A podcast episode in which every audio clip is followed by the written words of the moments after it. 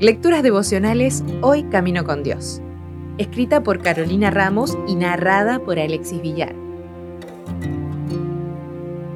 Hoy es 15 de agosto. Las capas de la cebolla.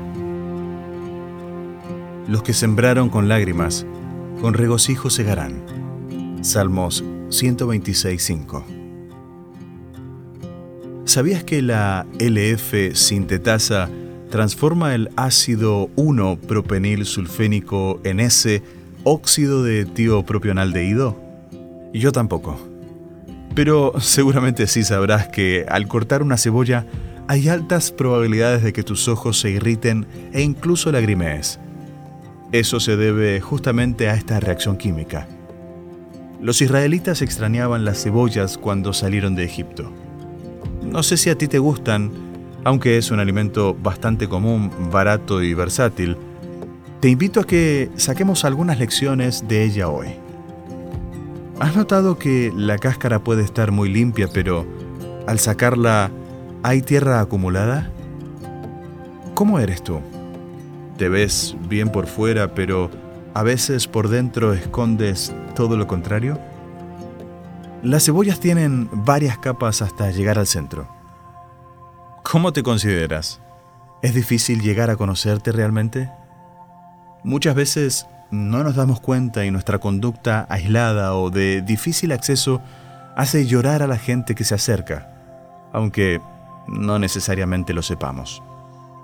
Puede ser que tengas un comportamiento cerrado, porque te han lastimado, porque se te dificulta expresarte o porque sientes que tienes que poner esa barrera como un mecanismo de defensa.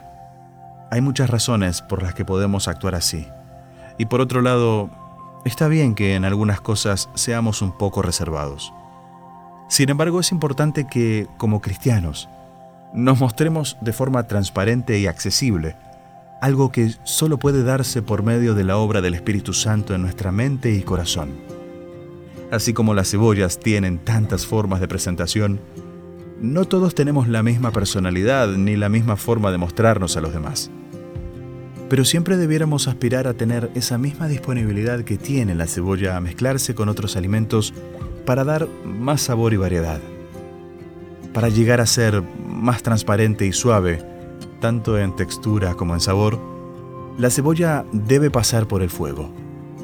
Nosotros también podemos necesitar ese proceso, que a veces resulta un poco doloroso, pero que a la larga hace que quedemos o caigamos mejor.